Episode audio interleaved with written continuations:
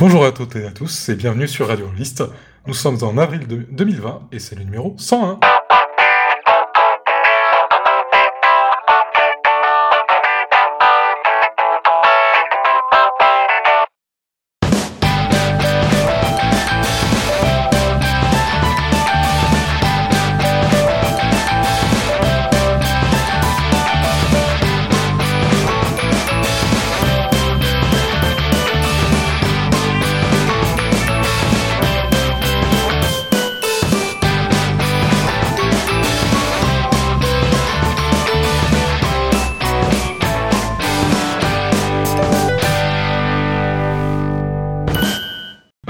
Sommaire de cette, de cette émission, on parlera de donjons, on parlera de zombies, on parlera de zombies dans des donjons, ou plutôt de world dans des zombies, et on parlera musique, euh, ce qui est vachement bien pour un podcast auditif.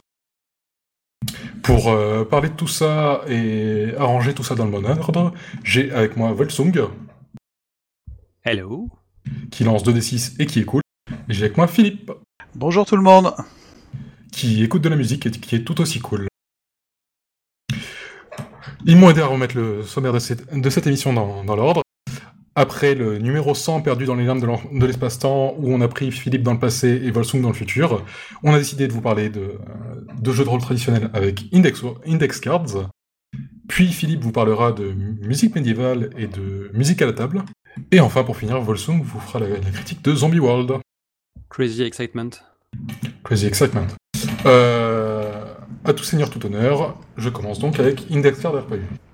Index Card, qu'est-ce que c'est? C'est un petit bouquin, pas si petit quand même, vu que la V2 fait quand même 226 pages, qui avait fait une petite sen- sensation euh, à l'époque de sa sortie, donc de sa V1, euh, au sein de la, de la communauté des narrativo hipster bobo, jusqu'à ce que des gens sérieux commencent à ouvrir le bouquin pour voir ce qu'il y avait vraiment dedans et se rendre compte, euh, que ça parlait de- d'épées, de haches, de donjons, d'orques et de dévins. Tout le monde a failli repartir chez lui très déçu, mais euh, pas mal de gens sont quand même restés scotchés par l'extrême qualité de la maquette et du design de- du bouquin. C'est un... Puisqu'entre les mains, on a, un, petit bouquin format 5 qui respire l'indépendantisme et la, réflexion sur la lisibilité. Tout du choix des polices aux illustrations est, vraiment taillé pour qu'on ait envie de lire le bouquin et qu'on continue à tourner les pages. Ça a un côté très euh, note de partie, en fait. Il y a des croquis partout, les titres sont marqués, en gros, en gras, au feutre, et avec des lettres bien rondes. Et partout, on se fait des petits encadrés pour se rappeler les trucs qui sont vraiment importants. Card, de quoi ça parle? Déjà, le nom est pas, pas évident et ne vous apportera pas grand chose sur le contenu du bouquin. Je ne sais pas si c'est exprès, mais en tout cas, ça, ça peut être un, frein. Mais euh, craignez pas trop, puisque à l'intérieur, on retrouve du connu. Si on prend le bouquin par la fin, ce que fait un rôliste normal, hein, nous mentons pas, on ouvre une, fiche de perso avec force, dextérité, const- constitution, intelligence, sagesse et charisme. A priori, ça devrait dire 2-3 trucs. En effet, ça se base sur du jeté de des 20 avec des bonus contre une difficulté, tout ce qui est plus classique. Euh, des points de vie, une case pour noter son équipement, et euh, ah, c'est marrant, c'est quoi, ces- c'est quoi ces petits dés dessinés, euh, dessinés et à, côté duquel il y a des cases? On y reviendra tout à l'heure.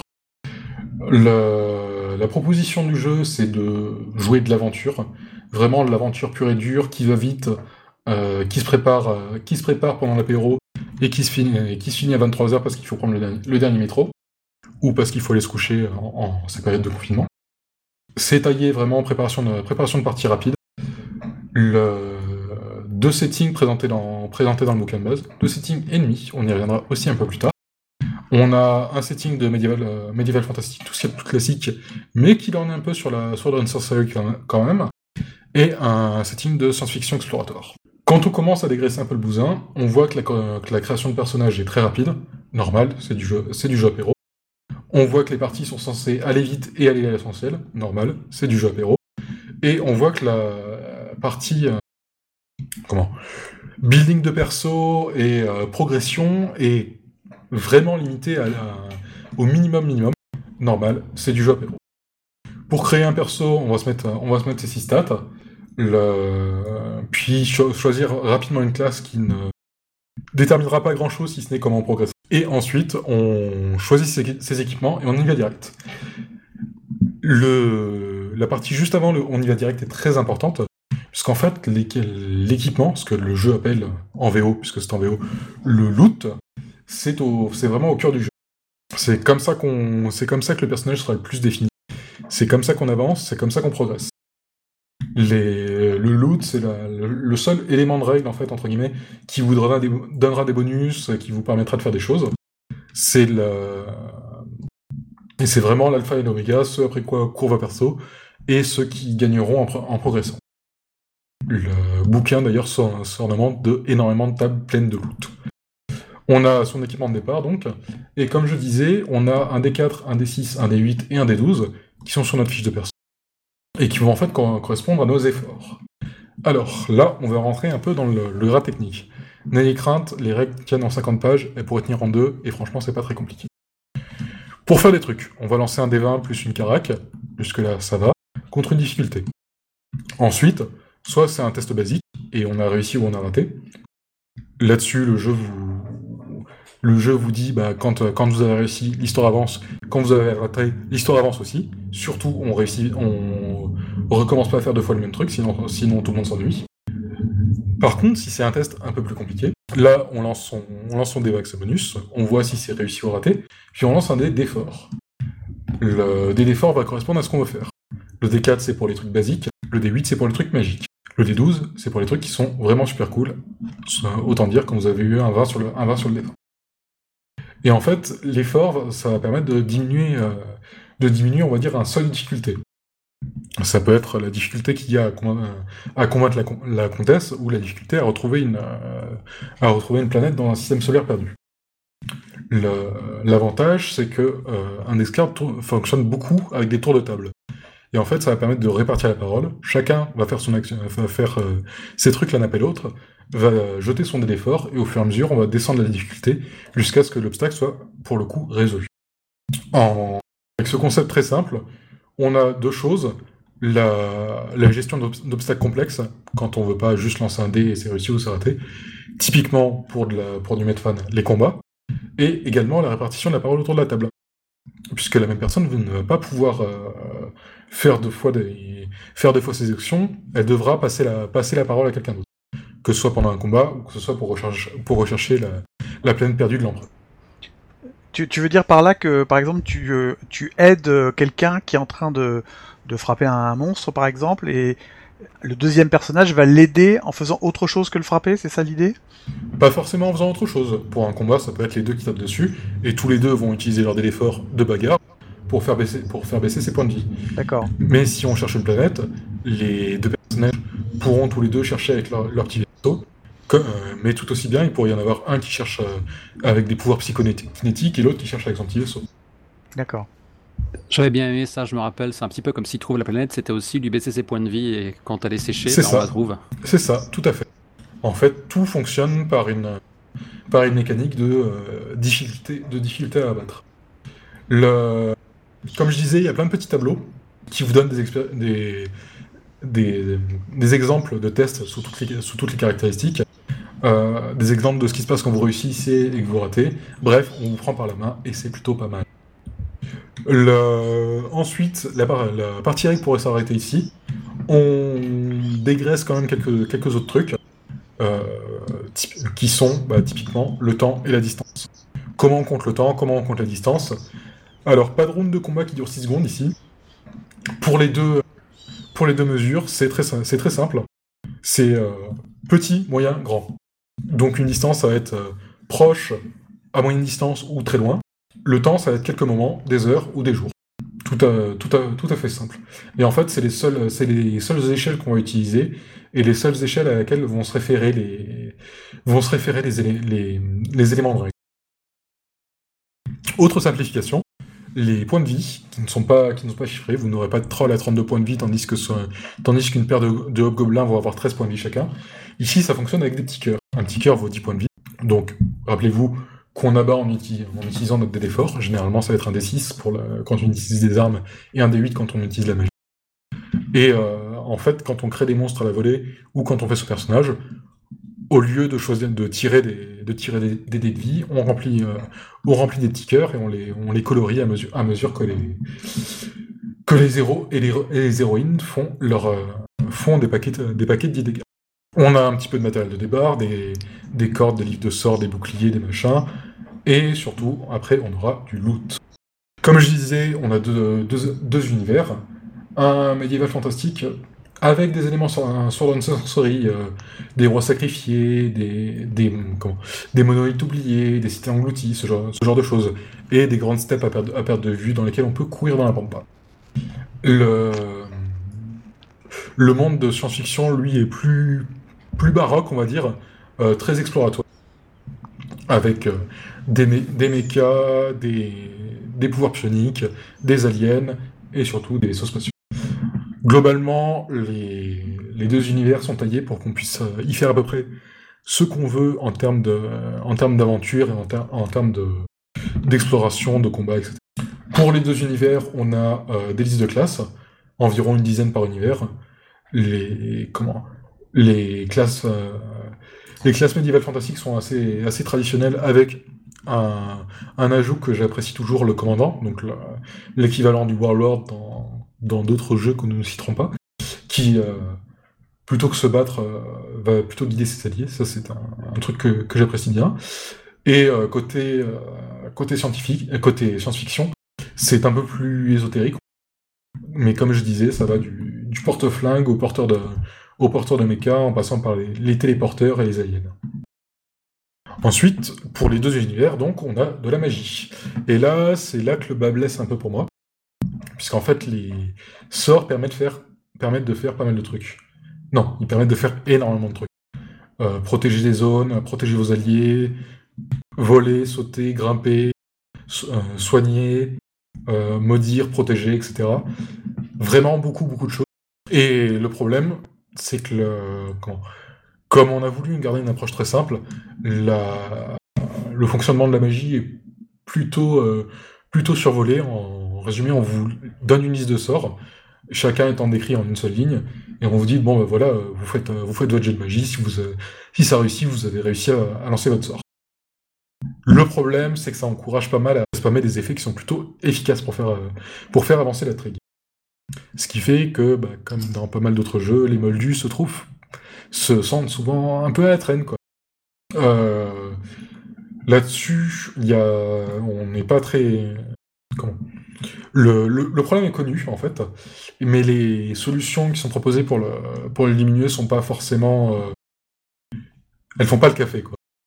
Le, il y a plusieurs propositions. Euh, couper couper la magie quand couper la magie quand le, le résultat du dé fait 1, euh, faire progresser un compteur de un difficulté qui fait que c'est de plus en plus dur de, faire de la magie, mais on sent bien que c'est du rajout pour euh, pour contrebalancer un peu la trop grande puissance de cette, mécanique-là. Là-dessus, euh, j'ai commencé à évoquer, on va rentrer dans les, conseils au mode de jeu. Conseils qui ont fait leur, leur, petite, impression aussi, puisqu'ils sont quand même vachement bien faits. Le, Alors, il va y avoir un souci quand vous allez dire, c'est que bah, le premier truc euh, que, vous allez, vous dire, c'est que vous dessinez quand même pas aussi bien que, que les auteurs de Redhammer. Et effectivement, il faut admettre que les, petits croquis qui sont à tous les coins de page, ça claque plutôt pas mal.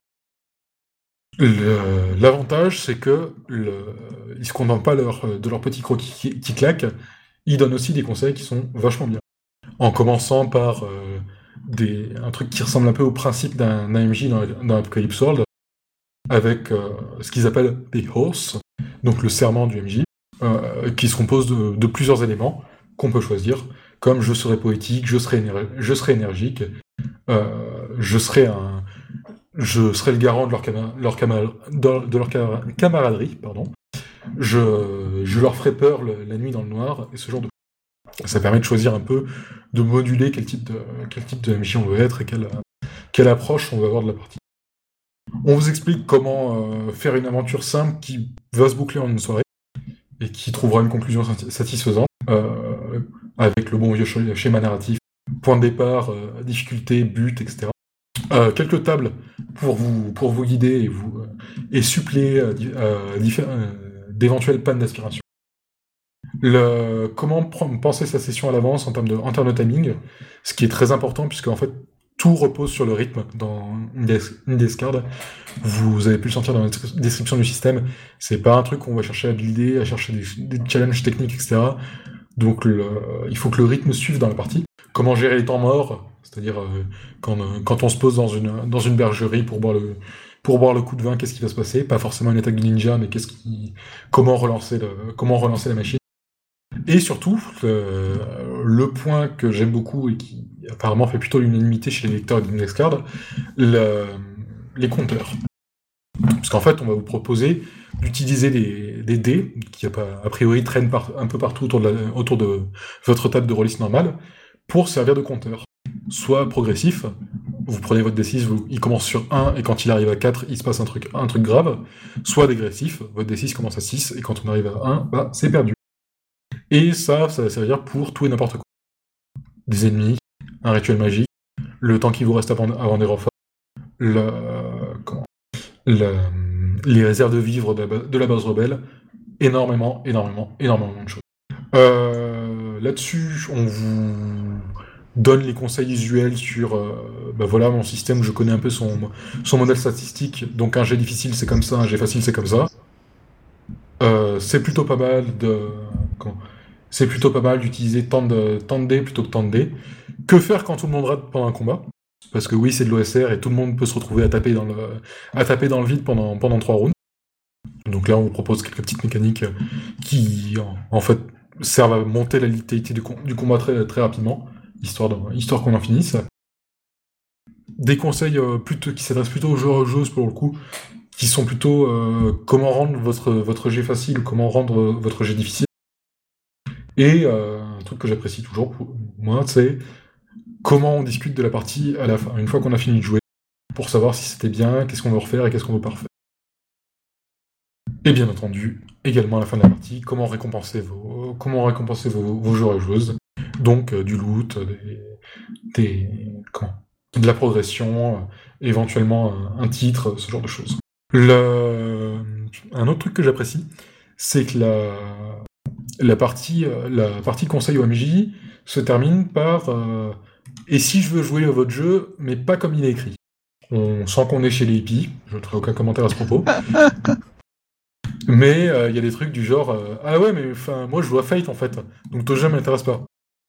Là, en, bon pédagogue, les auteurs de Redeemer, plutôt que de te dire bah, pourquoi tu l'as acheté, vous vous disent oui, bah, c'est pas, pas, de souci, tu peux, tu peux intégrer facilement telle mécanique, telle mécanique ou telle mécanique dans, dans ton jeu préféré, préféré si elle te plaise.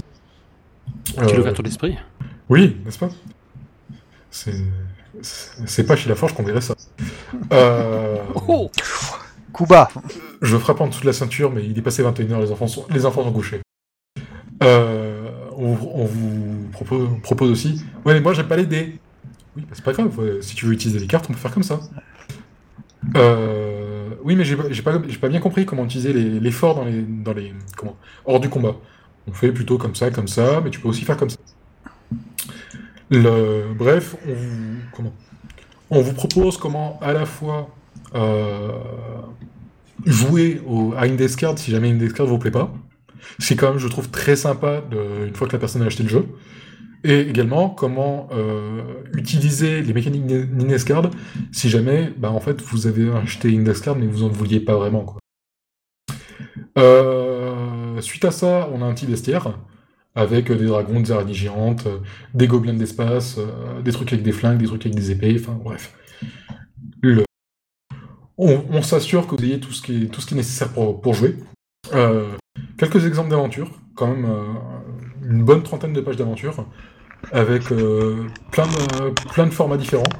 Des formats plutôt ouverts, euh, plein de tables aléatoires, des formats avec des hexagones, des donjons, euh, des, aventures plutôt narratives avec une, succession de scènes et de choix, moraux compliqués. des aventures avec plein de bastons, encore des donjons. Bon, il se trouve que l'auteur aime bien les donjons. Et perdu au milieu de tout ça, une maison hantée Lovecraftienne. Parce que pourquoi pas, et puis ça faisait un troisième univers à, mettre dans le bouquin. Donc allons-y, on met euh, des classes, une table de loot de départ et des monstres spécifiquement pour, pour cet univers-là. Ça faisait plaisir, il restait de la place. Qu'est-ce que, que vous voulez que je vous dise? Euh, on se paye même le luxe d'avoir une, fin du, à la fin du bouquin. Et après ça, on a des tables, des tables, des tables, pratiquement une vingtaine de pages de tables, avec euh, bah, énormément de loot, euh, des propositions d'obstacles aussi, une armée de squelettes, un, champ, d'énergie, un réacteur nucléaire qui fuit, également des origines de héros, des objectifs, Enfin bref, énormément de choses pour euh, se simplifier la vie le plus, le plus possible. Donc tu dirais que c'est très orienté pour l'impro, c'est-à-dire typiquement tu as ça sous le bras en vacances, euh, en, une demi-heure tu prépares un truc, euh, tu peux jouer tout de suite? Alors ça fait 220 pages, donc je sais pas si l'impro c'est vraiment l'idéal idéal, puisqu'il faut quand même il faut quand même feuilleter un, feuilleter un peu. En, non, supposant que tu l'aies lu avant, évidemment, toi. Oui, toi tu l'as lu avant. C'est bien pour. En fait, il y a quand même une partie préparation qui est, qui est proposée dans le, dans le bouquin, qui va assez vite. Hein. C'est vous choisissez vos monstres, vous mettez des petits cœurs, vous choisissez vos obstacles et vous choisissez votre but. Le... Mais en fait, c'est surtout pour des parties rapides, apéro, euh, où on où on est, on sait, on connaît à l'avance le timing que va avoir la partie. Oui. On a on a 3h30 pour jouer, on sait qu'on ce qu'on va pouvoir faire en 3h30.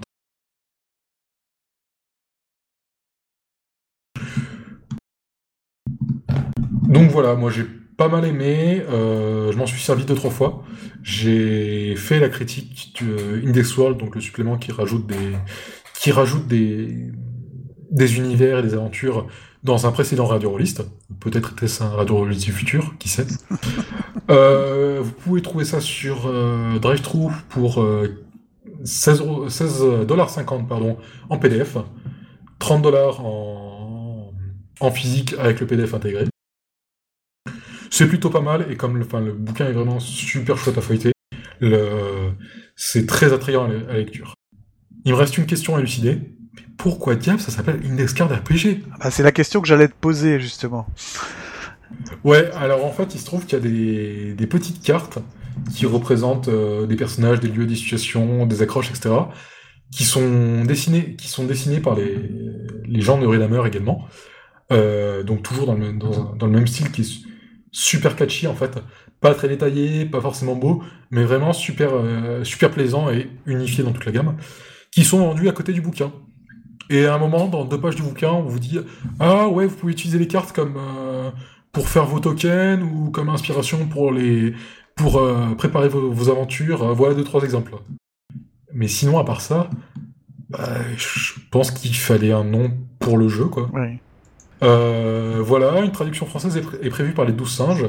Alors, si je me reporte à ce que disait la, à la communication officielle de la maison d'édition, euh, ils disent qu'ils veulent, veulent sortir une, version revue et corrigée du, du, bouquin. Bon, forcément, ça a crié sur les internets. Le Twitter est déjà en flamme à l'instant où je vous parle. ils ne comptent pas toucher à la maquette et aux illustrations et à la, comment, aux polices d'écriture qui sont vraiment euh, de leur avis aussi absolument top. Mais en fait, le truc, c'est que quand ils ont lu en détail le bouquin pour préparer une traduction, ils ont vu plein de pain, de petites fautes d'écriture, de trucs qui n'étaient pas cohérents entre un bout du bouquin et l'autre. Ce qu'on remarque pas du tout quand on lit le bouquin pour préparer sa partie, mais qui est plus gênant quand on veut, quand on veut vendre une, une traduction. Donc, pas d'inquiétude. Et on a une, on a, on a une idée de, la date de sortie française?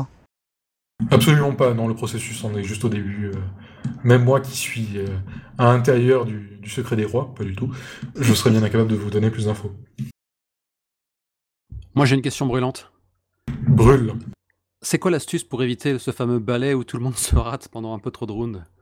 Euh, En gros, tu. Comment?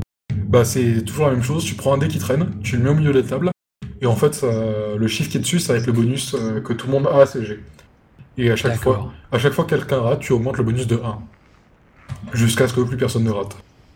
Ok, pourquoi? Pas C'est pas immédiat, immédiat, mais ça a le mérite de rendre les combats létaux très très vite. Le jeu se revendique OSR ou pas du tout? Il me semblait que c'était. Euh, pas trop, non, c'est pas. Je pense que comme quelqu'un de raisonnable, il évite de se poser ces questions. Ouais, je vois l'idée, ouais. Les labels. Il surfe, euh, il surfe sur la vague loin, de, loin des conflits. Je vois. Je pense, je pense qu'avant tout, il se revendique jeu apéro. Et ça, c'est bien. Est-ce que tu as jeté un œil au supplément? Parce que moi, je sais que j'ai eu Xenodead Zone entre les mains, hein, dédié à Alien, qui était très sympa, avec une mécanique bien ludique pour la gestion des aliens, la façon dont ils spawnaient dans les pièces. Et je sais qu'il y a une version, un supplément cyberpunk, un supplément super-héros qui sont sortis, mais que j'ai pas eu entre les pattes. Alors, euh, je les ai pas eu non plus. J'ai eu un supplément avec des mechas, parce que j'aime bien les mechas. Et j'ai eu le gros, j'ai eu le gros supplément Index World qui est, qui détaille en fait trois univers. En fait, il va plus dans les détails de l'univers médiéval fantastique et de l'univers euh, science-fiction, et il rajoute un univers, euh, comment? Wild West, donc euh, des cowboys avec des trucs bizarres. Sympa. Donc voilà, vous trouverez cette chronique dans un, dans un radio Il y a en bas de l'épisode. D'accord. On a donc parlé d'un jeu apéro, euh, maintenant, j'aimerais bien avoir mes apéros en musique, et c'est surtout cette transition magnifique que j'ai passé la parole à Philippe. quelle transition, en effet, c'est magnifique. c'est un métier. Hein. À ne pas réaliser chez vous, hein. vous risquerez de vous blesser. Euh, oui, on peut, on peut se blesser facilement en faisant une telle pirouette, c'est, c'est effectivement très, très compliqué. Ben, merci. Euh, en, fait, moi, l'histoire de la musique, euh, comment dire, en jeu de rôle, ça a commencé il y a longtemps. Euh, en l'occurrence, la révélation, ça a été le réseau divin où Pathé Chris euh, proposait de sonoriser les, les parties. Et euh, juste une précision, moi je sonorise pas du tout les mes parties, c'est-à-dire je mets pas de musique d'ambiance dans mes parties, je mets que de la musique qu'on dit diégétique, c'est-à-dire de la musique qu'entendent les personnages. Et donc euh, ce qui est né de ça en fait, c'est que les musiques qu'on me proposait ne me convenaient pas du tout parce que j'en avais marre d'entendre toujours la même chose, c'est-à-dire soit euh, le Seigneur des Anneaux euh, et euh, Enya qui chantait, voilà, à la fin de, du, du, générique du Seigneur des Anneaux, de la musique pop euh, pseudo-médiévale, ou alors l'inévitable Dead Can Dance, que j'ai entendu récemment d'ailleurs dans un autre podcast que je ne nommerai pas. Donc j'ai l'impression que les rôlistes n'écoutaient que cette musique-là. Bon. C'est faux, ils, ils, écoutent aussi du, du Two Step from Hell. Ah, je connais pas, je, je vais me renseigner. C'est des gens qui sont spécialisés dans la musique de trailer. D'accord. Donc des gens qui font bon. Je, je, vais me renseigner. Je, il, faut, il faut que tu mettes cette référence dans les, dans les liens à la fin parce que je connais pas. Ce sera fait. Il y a Riddle of Steel de Conan qu'on entend. Euh, ah oui, oui. C'est vrai que Conan aussi, ça revient quand même pas mal. Hein. Oui, mais alors ça c'est méchant parce que pour les gens de mon âge, hein, euh, j'ai d'excellents souvenirs où on passait des 33 tours, vous savez les trucs en plastique là qui tournaient sur un, un lecteur. Et ah, on, les frisbees. Voilà, et on passait les deux phases de Conan toute la soirée. Donc sachant qu'on jouait de 21h à 4h du matin, ça fait beaucoup de face A et de face B quoi. Donc euh, en effet le Wheel of Pain et Riddle of Steel là je, je connais bien. Alors le, le, le, deuxième point, c'est que euh, moi je suis passionné par le Moyen Âge. Je pense que c'est pas un scoop pour les gens qui aiment le jeu de rôle. En général, c'est souvent le cas. Et j'aime pas du tout l'idée qu'on présente ça comme une, une époque pardon de, de ténèbres, alors que c'était une époque qui était très créative sur le plan artistique. Et puis peut-être le troisième point, c'est que moi j'aime bien des choses qui sont réalistes dans un univers. Euh, C'est-à-dire que un des plaisirs du jeu de rôle finalement, c'est de se renseigner sur des sujets qui vous intéressent pas. Quand j'ai fait jouer les masses de Narazotep, j'ai été obligé de m'intéresser au jazz, qui était une musique que je détestais, et puis j'ai découvert évidemment de la musique qui, qui faisait ambiance et qui, me, qui ont fini par me plaire, et, j'ai découvert cette musique en même temps. Alors après on pourrait croire que c'est uniquement pour le plaisir personnel, mais en fait on réalise que quand on donne euh, des bonnes choses aux joueurs, en général ils sont contents. Et notamment euh, euh, quand on leur fait écouter la musique qu'ils connaissent pas, ils... par exemple, bah, ça les intéresse parce qu'ils disent ah mais c'est marrant, où est-ce que tu as trouvé ça? Donc il y a, aussi un sujet de discussion. Et c'est bon pour l'immersion parce que les gens ont vraiment l'impression d'être dans quelque chose soit qu'ils ne connaissent pas du tout, euh, soit qui ressemble vraiment à l'idée qu'on peut se faire euh, du, comment, de, de, la musique médiévale.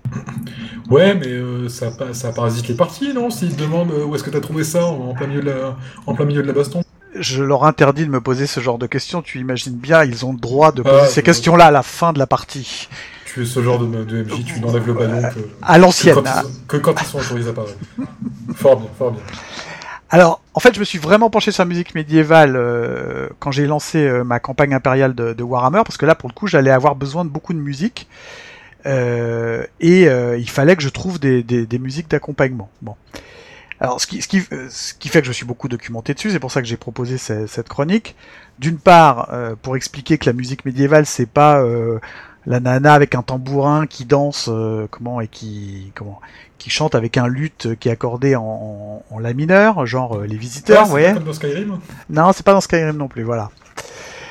Euh, que la musique médiévale c'est aussi compliqué que le Moyen Âge, c'est-à-dire euh, il y a de la musique qui s'étale sur mille ans d'histoire, donc évidemment au début euh, c'est pas du tout la musique de la musique de 400, c'est pas la musique de 1400. Et puis en plus, ce qui est passionnant sur ce sujet-là, c'est qu'on n'a pas beaucoup de traces en fait. Si on s'intéresse un peu à la musique, c'est une musique euh, sur laquelle euh, on, ne sait pas comment les instruments sonnaient, par exemple. On ne sait pas comment les gens devaient chanter, est-ce qu'ils devaient chanter grave ou aigu, donc ce qui fait qu'il y a plusieurs interprétations, souvent, euh, par exemple, des mêmes euh, Carmina euh, Burana. Et, euh, et on n'a pas beaucoup de textes, on, on en a reconstitué certains, mais on n'en a pas tant que ça. Mais quand on commence à s'intéresser à ça, on voit qu'il y a une communauté qui est très forte, hein, et qui est forte euh, en France, parce que la France est très forte sur le Moyen-Âge de manière générale. Donc il y a le musée de Cluny à Paris, euh, mais il y a aussi euh, Marcel Pérez qui a un ensemble qui s'appelle Organum, qui est à Moissac, qui, qui fait, qui produit énormément de disques, de stages, de séminaires, et qui fait beaucoup de travail là-dessus.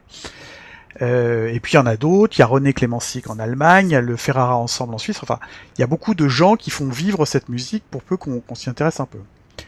Et puis ma, ma surprise aussi, ça a été quand j'ai commencé à préparer le, le, le podcast, c'est qu'en fait, bah, c'est pas compliqué, il suffit d'aller sur Deezer ou Spotify, on trouve aussi beaucoup de choses euh, sur le sujet, donc c'est pas si compliqué que ça que de trouver de la bonne musique médiévale. Mais dis-moi, Philippe, c'est quoi de la bonne musique médiévale? Alors, de la bonne musique médiévale, en fait, euh, encore une fois, pour moi, c'est un outil pour le jeu de rôle. Après, on écoute, on n'écoute pas, c'est autre chose. Je demande pas, je vais pas t'obliger, mon pauvre Gabriel, à écouter ça tous les soirs. J'oblige déjà ma famille à le faire, donc euh, je veux, je veux pas torturer tout le monde. Oui, mais comme on a dit, le baillon, tout ça. Voilà, exactement. Euh, Ils ont pas vraiment le choix. en, en fait, euh, tu l'as compris, je, je travaille par, euh, comment dire, par besoin. Bon, donc c'est pour ça que j'ai structuré un peu la, la chronique comme ça, c'est-à-dire euh, de quoi tu as besoin pour ta partie, et en cherchant, tu vas trouver quelque chose euh, qui, euh, qui, correspond. Alors, on peut commencer par le plus simple. hein. Euh, Qu'est-ce qu'il y a souvent dans les, comment dire, dans les jeux de rôle? Il y a des rituels magiques. Il y a des adorateurs de Cthulhu ou de, de Slanesh, que sais-je encore. Euh, et ben là, on peut partir de la musique que tout le monde connaît, c'est la musique religieuse. Et évidemment, tout le monde connaît la musique grégorienne. Alors, je vais pas propo- proposer du genre grégorien là, parce que justement, ça tout le monde, je pense, connaît. Mais justement, je vais vous proposer quelque chose qui s'appelle le canticum, qui sont des chants de l'église milanaise. L'église milanaise, c'est une église qui remonte au 5e siècle, donc au tout début, euh, comment dire, du Moyen Âge et au tout début de la vaporisation du christianisme dans toute l'Europe. Et, euh, et donc, ça propose un chant qui est extrêmement euh, mystérieux parce que euh, ça ressemble pas du tout à ce qu'on se fait comme idée du grégorien. Donc, je vous propose d'écouter ce premier morceau.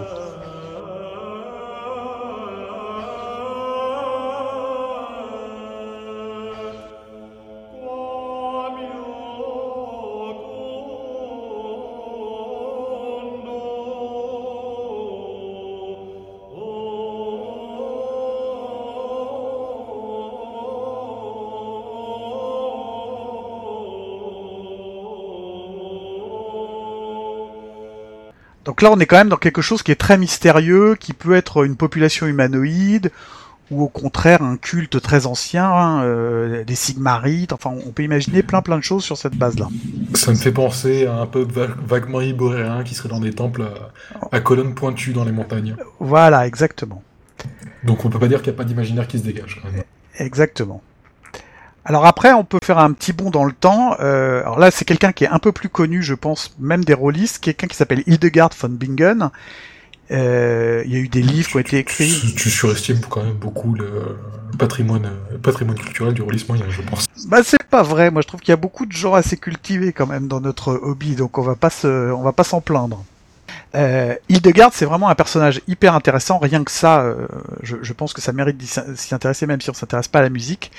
C'est une femme qui a euh, dirigé une abbaye au XIe siècle en Franconie. Là, c'est un peu la, frontière entre la France et l'Allemagne aujourd'hui. C'était une mystique, euh, une bénédictine. Elle a fait des herbiers. Elle était naturaliste. Elle était médecin. Elle était musicienne. Elle a composé de la musique, c'est ce qu'on va entendre. elle a défendu les homosexuels dans sa région. Elle était probablement elle-même homosexuelle. Enfin, c'est quelque chose de, c'est quelqu'un qui a une vie très très spéciale. Et sur le plan musical, en fait, elle a composé des choses qui sont extrêmement euh, planantes, tellement planantes que euh, Amin Malouf a fait euh, toute une série de concerts. Moi, j'en avais vu un à, à la Basique Saint-Denis l'année dernière, ou il y a 2-3 ans, euh, où, il où on pouvait très facilement euh, calquer justement du, de la trompette, par exemple. Donc, je vous propose d'écouter celui-là, Ovis Eternatis, c'est-à-dire Ô vie éternelle. Et donc, c'est une musique qui était à la mode il y a tout simplement 1000 ans.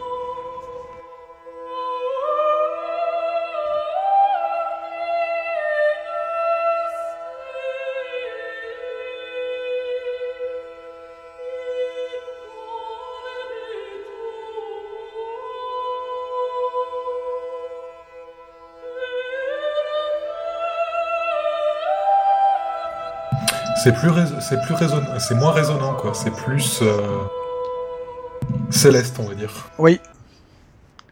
C'est le comment le autant le premier peut être euh, peut typiquement représenter des ennemis euh, des PNJ alors que là on est dans quelque chose qui est plutôt du côté des, joueurs je pense et qui peut faire quelque chose de vraiment planant euh, alors faut pas écouter ça le soir parce que- ou en voiture parce que tu tu t'endors très vite avec ça hein, c'est très agréable, hein. très très Oui, agréable Il commence à se faire tard, donc. euh, voilà.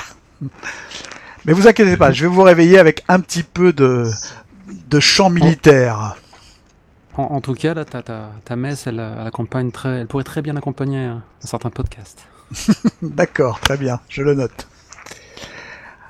Alors euh, là, c'est autre chose. Euh, évidemment, quand on veut euh, euh, faire un chant euh, de militaire ou d'armée, hein, toujours dans cet univers médiéval, il faut quelque chose d'assez viril. Il faut un chant de guerre. Et alors là, il y a un album magnifique d'un artiste, enfin d'un ensemble qui s'appelle Alia Musica, qui s'est spécialisé dans le chant judéo-espagnol. Alors c'est quoi le chant judéo-espagnol? C'est qu'en fait, évidemment, au Moyen Âge, comme vous le savez, les Arabes sont remontés jusqu'en Espagne et ils ont amené leur technique musicale qui était bien plus importante que la, la technique euh, européenne euh, et occidentale en tout cas. Et donc, il est resté un mélange en fait, euh, notamment euh, dans le sud de l'Espagne, un héritage oriental où on entend des petites vibrations en fait dans le chant par exemple.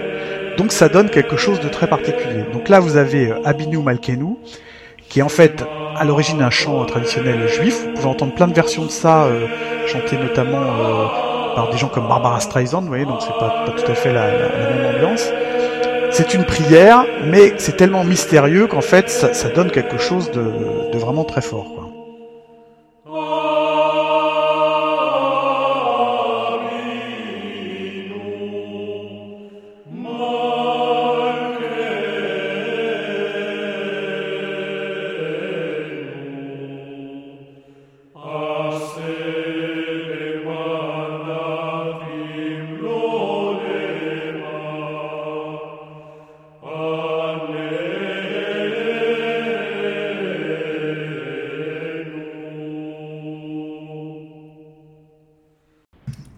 Militaire, ça.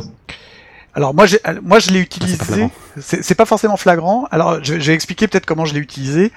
En fait, sans spoiler la campagne impériale, au début de la campagne impériale, il y a comment euh, il y a un jeune homme qui est tué en fait, qui, et ça va déclencher beaucoup d'événements politiques parce que c'est un héritier d'un d'une principauté euh, importante de, de Warhammer. Et en fait, j'ai lancé ce chant-là euh, en, en totale surprise auprès de mes joueurs. Ils s'attendaient pas du tout à ce que je mette de la musique. Et ils m'ont dit, mais qu'est-ce qu'on entend là? Je dis, bah, vous entendez le, le peuple qui chante ça. Et en fait, euh, ça résonne un peu comme un chant nationaliste, en fait, parce que eux euh, sont de la religion opposée à ce, à ce jeune prince, quoi. Et je peux vous dire qu'à chaque fois que j'ai fait retentir en fait ce chant-là, euh, et qui était aussi le chant des Templiers, les Templiers chez moi c'est les répurgateurs en fait, euh, mais c'est aussi un chant des nains. Bah, évidemment, à chaque fois, c'est devenu une sorte de motif de la campagne. Donc la musique, ça peut aussi être narratif, c'est-à-dire euh, au lieu de d'expliquer des choses, bing, on balance cette- la, la musique en question, et là les gens se disent oh là là, qu'est-ce qui se passe Euh, Il va y avoir une émeute euh, des Sigmarites euh, dans cette ville, par exemple. Ça me parle. J'ai souvenir de, effectivement de Sébastien Delf- Delfino aka Wenlock dans un vieux radio rolliste qui, mais qui faisait ça avec des, des sonorités beaucoup plus grassantes et beaucoup plus crispantes, Ah oui, notamment du Eyes White Shot. White Shot. oui. Ah bah Eyes Wide Shut, oui. euh, ça, ça peut servir aussi à quelques rituels. Une petite mélopée frêle au piano. Oui, je vois très bien. C'est c'est du Ligeti que, que j'aime beaucoup, que j'ai, euh, qui m'a beaucoup servi, mais pour le réseau divin pour le coup. C'est aussi la musique de 2001, mais bon là c'est plus du médiéval. C'est plus contemporain. hein. Euh, c'est plus contemporain. Alors après, si on continue dans cette euh, dans cette tradition là, euh, moi j'ai développé cette histoire de musique qui, lie les Templiers et les nains, et donc il faut évidemment utiliser à peu près la même musique. Bon. Euh, alors vous avez tous entendu parler de Carmina Burana, vous en êtes peut-être même servi pour illustrer une de vos batailles euh, comment à Donjons et Dragons. Mais les Carmina Burana, c'est quelque chose qui n'est pas l'œuvre de Karl Orff de comment de 1933, mais ce sont en fait des textes qui ont été retrouvés en 1803 en Bavière, donc un siècle plus tôt. Et les Carmina Burana, c'est des chansons qui sont extrêmement diverses, qui sont à la fois des chants d'amour, des chansons grivoises, pardon, ou paillardes, euh, des chansons de taverne. Donc c'est typiquement ce qu'on devrait utiliser dans, des parties. Alors celui que je vais vous passer là, c'est euh, comment, le-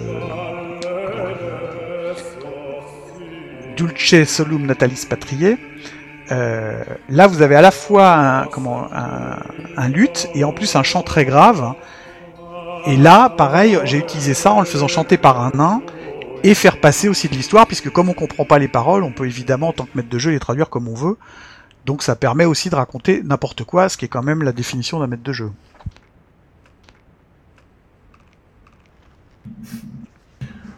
C'est la méga classe. Ça change de Conan et de du Seigneur Zano. On va dire que quand on, quand on m'a dit militaire, je m'attendais pas forcément à ça. Moi non plus, mais ça en jette quand même.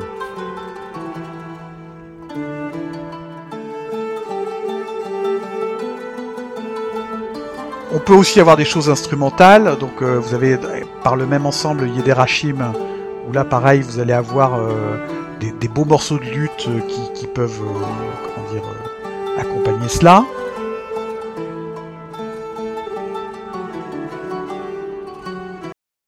Il y- a énormément de, de choses euh, qui, qui- s'articulent autour de ces instruments-là.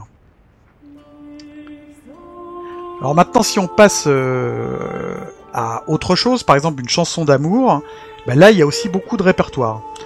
Euh, je vous ai parlé tout à l'heure du Ferrara Ensemble, qui est un ensemble suisse. Alors ils chantent en, en allemand, ce qui est parfait pour Warhammer. Donc là par contre ça s'entend un peu, donc euh, c'est peut-être pas déplaçable dans un univers avec des elfes par exemple, ou alors des elfes qui parlent allemand. Donc là, vous avez Ich sag's einmal, den lichten Morgenstern. Et Morgenstern, ce n'est pas une mor- Morning Star qui fait un Oh. D6 plus 4 de dommages. C'est l'étoile du matin, Gabriel. Mais euh, C'est plus romantique quand même. Assurément. moi, je, trouve ça, je trouverais ça super romantique qu'on m'offre une Morgenstern. Ah bah, à ton mariage. Une belle, une belle, euh, Magnifique. Magnifique. Star. Voilà.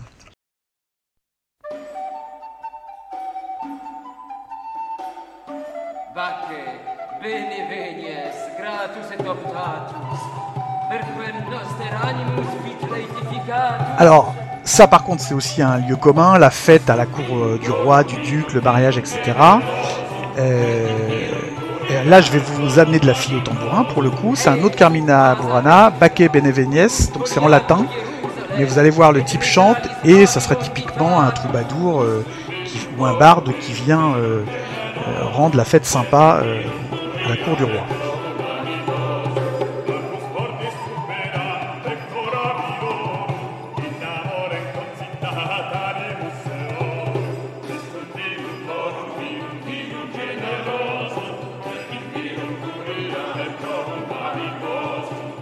C'est pittoresque. C'est plus mes musiques de fond de Skyrim, oui. Voilà. voilà. Même s'il a du coffre. Nous- Ne nous mentons pas. Oui, je pense que c'est assez compliqué de chanter ça. Pour le coup, ça a l'air euh, ça basique, mais il faut, il faut, il faut parler une langue qu'on comprend pas puisque c'est du, du vieil allemand ou euh, du vieux français. Alors dans le même genre, euh, il y a Oftans Benzenauer, donc là c'est plutôt de la musique, euh, euh, comment dire, euh, simplement, comment dire, instrumentale, mais ça, fait- le, truc. Alors là pour le coup, il y a beaucoup plus, on le voit, c'est une musique plus, moderne, c'est-à-dire c'est 14e, 15e siècle. Il y a une tradition très forte qui est à la fois en Allemagne avec les Minnesänger les troubadours dans le sud de la France, les trous. Donc là, il y a, plein de chansons en latin, en français, en allemand, donc il y a, vraiment énormément de, choses à piocher. Par exemple, vous avez en français, euh, comment euh, Alors là, ce sont des Allemands qui chantent ça, c'est marrant, mais ils chantent en vieux français, en mai aux douze stances nouvelles. Et là, pour le coup, vous allez voir, c'est ça sonne vieux français, mais ça fait aussi euh, tout son effet de, danse, euh, euh, comment dire, entraînante pour une fête.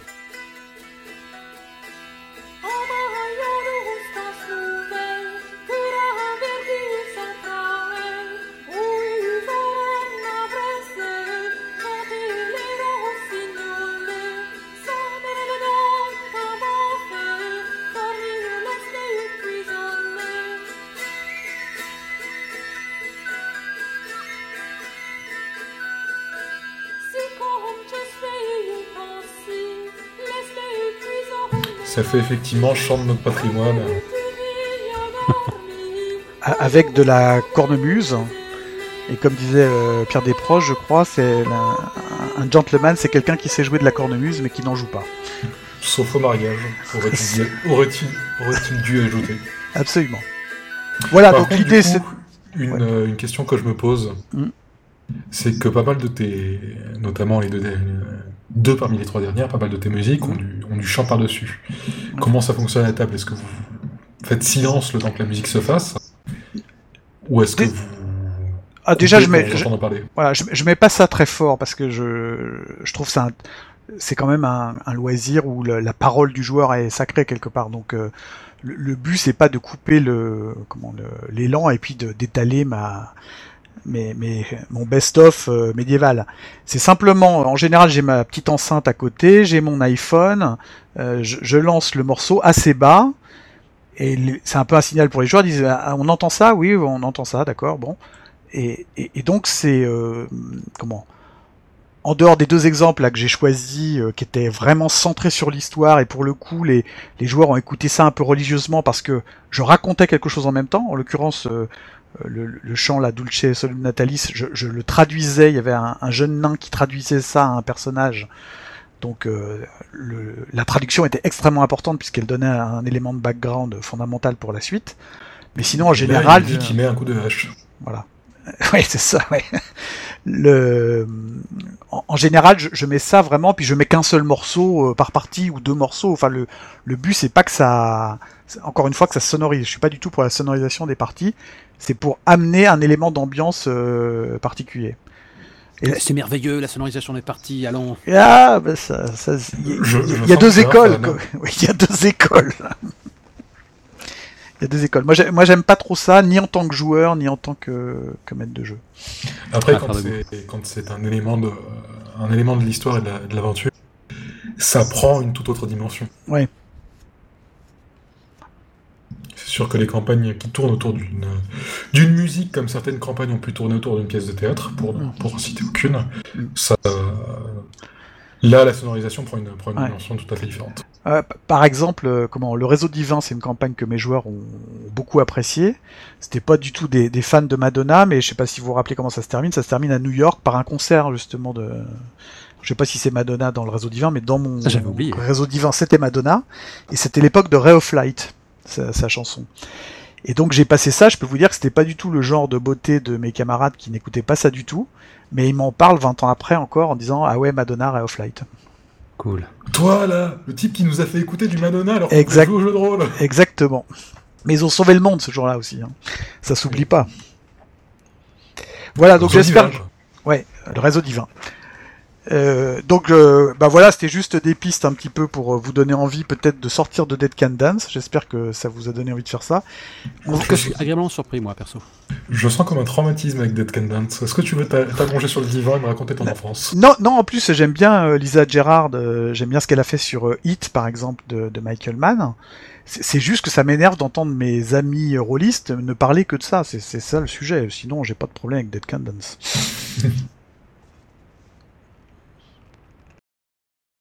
Très bien. Bah, merci Philippe pour ce tour d'hor- d'horizon euh, de, de groupe de musique que j'écoute pas forcément tous les jours. Ne mentons pas. C'est pas ce qui, pas ce que je mets par réflexe dans le train. Le.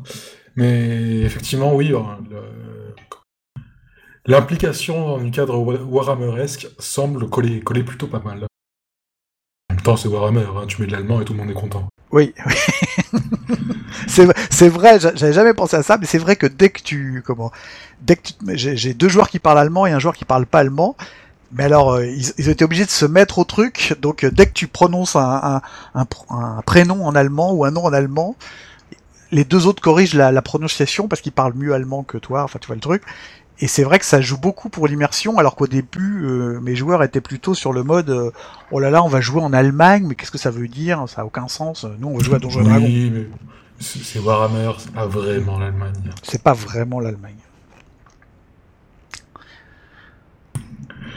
Eh bien, merci Philippe. Alors, je pourrais faire la transition avec une blague sur la menace vient d'Allemagne, mais d'une part, ça a déjà été fait, et d'autre part, ce serait peut-être un petit peu déplacé. Donc, je vais juste me contenter de laisser Volsung parler de Zombie World. Merci. J'ajouterais que j'ai gratté ça juste cet après-midi, hein, parce que j'ai écrit ça cet après-midi après une âpre négociation avec ma progéniture, donc j'ai aucune idée de la durée que ça va prendre. Donc excusez-moi par avance. Et je m'excuse aussi par le thème, parce que quand j'ai proposé ça à Com, qui m'a redirigé vers Steve, de faire une review de Zombie World, c'était il y a une éternité, genre l'idée m'est venue en septembre, et j'avais pas prévu que ça pourrait se faire en pleine pandémie. Donc ça, c'est assez ironique. Ça passe. Je, je t'autorise le point. C'est de bon goût en tout cas. Merci. Donc c'est parti. Euh, Zombie World est un jeu propulsé par l'Apocalypse, on s'en serait douté, édité par Magpie Games. Donc il a été développé par le trio Brendan Conway, Mark Diaz-Truman et Marissa Kelly. Euh, ils n'en sont pas la première apoc- euh, apocalypserie, vu qu'ils ont bossé de près ou de loin sur euh, Urban Shadows, Epilion, Cartel, Bluebeard's Bride et bientôt Route en version JDR. Ils sont quand même dans la- l'apocalypserie un peu indé, euh, fond, de, fond de convention quand même. Ben, euh, je crois que je n'ai pas cité Mask quand même sur le lot, qui est euh, Ah oui, là c'est déjà un peu plus... ouais, qui a fait parler de lui, ouais. Oui, c'est plus tolérable par le grand public, dira- dira-t-on. Voilà. Euh, donc Zombie World, comme son nom l'indique en partie, propose de jouer les survivants d'une apocalypse zombie qui tente de protéger leur sanctuaire contre le reste du monde, mort ou vif. Donc ils cherchent essentiellement à émuler des fictions comme The Walking Dead, carrément. Faut dire que je me suis bingé avec euh, plus ou moins de plaisir le, spin-off Fear the Walking Dead pour me mettre un peu dans le bain. Et c'est fou à quel point le jeu se calque dessus, c'est assez flagrant, vous en jugerez peut-être euh, le long de ma review. Donc il rafraîchit la formule des jeux PBTA en se donnant des airs de jeu de plateau, carrément, parce que le jeu de base il tient sur une euh, boîte au format type box de saison de DVD, Walking Dead, pourquoi pas, et tu peux carrément la ranger euh, dans ta vidéothèque entre Shaun of the Dead et 28 jours plus tard. Donc à l'intérieur il y a plusieurs paquets de cartes, car Scoop ça se passe 2D, avec des fiches de perso plastifiées avec un feutre estampillé Zombie World effaçable à sec fourni. Alors, euh, à ce stade, là, vous ne trouverez pas le PDF, à moins d'être en très bon terme avec quelqu'un qui a pledgé le jeu lors de son financement participatif en juillet 2018. Oui, puis accessoirement, Mais- pour un truc euh, de platiste, ça me semble un peu compliqué de jouer avec juste un PDF. Tout à fait, mais euh, en ces temps obscurs, euh, il y a- il faut quand même trouver des, euh, des compromis. Et vrai. justement, tu, me- tu- tu me tends une perche, puisque euh, ils ont bossé en étroite collaboration avec Roll20 pour fournir un module officiel qui, euh, qui lui peut s'acheter par contre, qui est disponible et Ah. qui semble bien fonctionner. Rigolo, j'aurais plus tablé sur, euh, c'est le cas de le dire, Tabletop Simulator, qui est référence en termes de simulation de jeux de plateau informatique. Je, je- je ne cesse de, re- de re- réussir mes jets de protection pour ne pas l'acheter, ce, ce jeu-là. C'est bien dommage. Je vais finir par le faire, mais on en parlera peut-être en off, ou après, je ne sais pas. Donc euh, le jeu est pensé pour se jouer sur le pouce, euh, et voilà comment ça se passe. On commence par choisir le seul vrai personnage, le seul qui se développe vraiment et que pourtant personne ne joue, à savoir l'enclave. Le sanctuaire où nos PJ et leur communauté se sont retranchés. Donc le jeu de base propose l'hôpital ou la prison. Mais il existe des suppléments pour jouer dans une ferme, qui n'est pas sans nous rappeler la meilleure saison de la série télé. Euh, ou un mall, hein, le centre commercial que Romero et Savini ne nous renieraient pas. Ah, voilà, là on parle. Voilà. Voir un parc d'attractions, je, je vois même pas d'où ça peut venir. Bienvenue à Zombieland. Voilà. Et même une caravane euh, dans le sens d'une procession de véhicules. Donc ce choix fait, on va procéder à un world building euh, grandement facilité. Donc on se livre à plusieurs tours de table euh, où on va en quelque sorte cocher euh, des cases proposées par l'enclave et détailler euh, nos choix. Ça permet de définir les pénuries dont, dont l'enclave souffre, les personnages notables qui la composent, les lieux avoisinants dits d'intérêt et les avantages. D'ailleurs, ces derniers sont symbolisés par des cartes avec leur propre move. Dans tout, PBTA, euh, dans tout PBTA qui se respecte, un move c'est une action propre à la thématique du jeu avec son bout de règle unique. Je vais peut-être pas rentrer dans les détails. Vous, vous On, a parlé deux trois fois d'Apocalypse sur Radio Rollist, ça va. Sait-on jamais. Donc, viens Sinon, ensuite- ils peuvent aller voir de D6 plus cool si jamais ils en ont pas assez. N'hésitez pas à placement de produit. Euh, vient Oui, ensuite mais c'est moi qui donc ça compte pas. Ah oui, je comprends, ça passe. Donc vient ensuite la créa perso qui est euh, un, des pre- un de mes premiers coups de cœur. Donc ici, il n'y a pas de playbook euh, archétypaux pour changer. On va tirer des cartes aléatoirement. Donc euh, on va commencer par deux cartes présents. Euh, et on ne va en garder qu'une seule, et elle symbolise votre rôle dans l'enclave, euh, que, vous, que vous soyez autoproclamé en tant que tel ou que la situation l'ait décidé pour vous. Donc vous imaginez que ça peut être le stratège, l'artiste, l'éclaireur, le boucher, dans le sens le plus brutal du terme, et ainsi de suite. J'ai une question. Oui. Depuis que tu parles, je- ça me fait vachement penser à deux autres jeux de zombies qui ont été chroniqués dans, Radio Rollist. Le- Lesquels? euh, Je n'ai pas le nom sous le, sous le comment? Je n'ai pas le nom sous la main. Tu me prends vraiment un contre-pied. Je, je te reconnais bien là. Mais dans tous les cas, les liens seront dans la description de l'épisode. Ce- Cependant, c'est pas vraiment important puisque la, question que ça, la question que ça apporte, c'est plutôt est-ce qu'on joue des gens qui sont alliés dans Zombie World? Euh, au début, on est censé être en bon terme, mais les choses peuvent se gâter. Tu, prends tu mets des personnes sous pression, ça devient très vite sale. hein. On sait ce que c'est. Mais, j'y viens plus tard. hein. J'ai j'ai potassé. Normalement, je, je pense avoir taclé un peu toutes les questions euh, qui viennent. Je ne pourrais pas prendre en traite du coup. Voilà. Enfin, c'est bien, Donc, c'est bien dommage. non, non, mais euh, reste vigilant. Et euh, si je te- t'offre un moment de vulnérabilité, n'hésite pas à me terrasser. Je frappe à la moindre ouverture. Ah, Voilà. Donc je reprends comme un perroquet. Donc ensuite, vous devez tirer une carte passée qui représente ce que vous étiez avant le shitstorm mondial. Hein, donc ça peut être prêtre, flic, dealer, politicien. Je décrirai plus tard comment ça fonctionne. Et ensuite vient euh, enfin votre trauma, quelque chose qui reflète une tare psychologique, euh, ce que vous avez enduré, ce qui vous a changé, ce que ça vous a coûté et qui justifie que vous soyez toujours en vie aujourd'hui. Donc ça peut être euh, cruel, toxico, paranoïaque, lâche et j'en passe. Notez que la carte présent est la seule qui sera visible sur votre fiche de perso. Sauf qu'à contraire, c'est votre secret. Même le MJ l'ignore. Si l'intérêt dramatique est évident, vous verrez l'intérêt mécanique plus tard.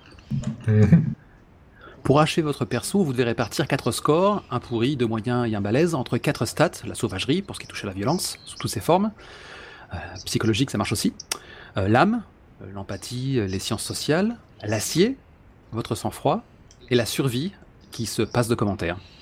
Donc j'y reviendrai aussi plus tard. Donc ceci fait, on tire, suivant le nombre de joueurs, des cartes de relation qui vous donnent un élément de contexte sur ce qui vous unit deux personnages joueurs. Ça enrichit le background et donne une dynamique de départ. Genre, euh, vous vous tenez mutuellement responsable de la mort d'un- d'une personne, pourquoi? Vous êtes ensemble mais vous le cachez, pourquoi?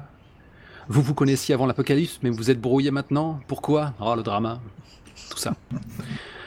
Pour finir, chaque PJ a droit à un BFF dans l'enclave, et non, ça n'est pas un autre PJ. Et euh, pour définir celui-ci, on a juste à tirer une carte du deck de population.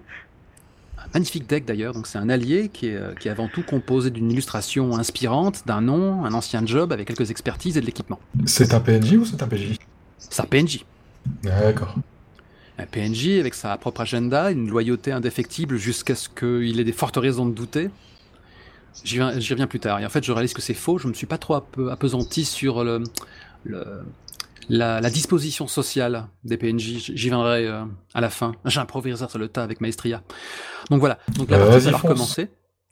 Oh bah, je, je vais, je, vais, je vais déjà quand même aligner tout ce que j'avais préparé à l'avance et sans bafouiller, ce sera mieux. Donc la partie peut alors commencer et, alors le MJ tire une carte Fate, rien à voir avec le jeu du même nom. Oui, parce que là, j'ai- j'allais plus rien comprendre. Ça va, je te tiens toujours là, tu suis. Je m'accroche. C'est dur, mais je m'accroche.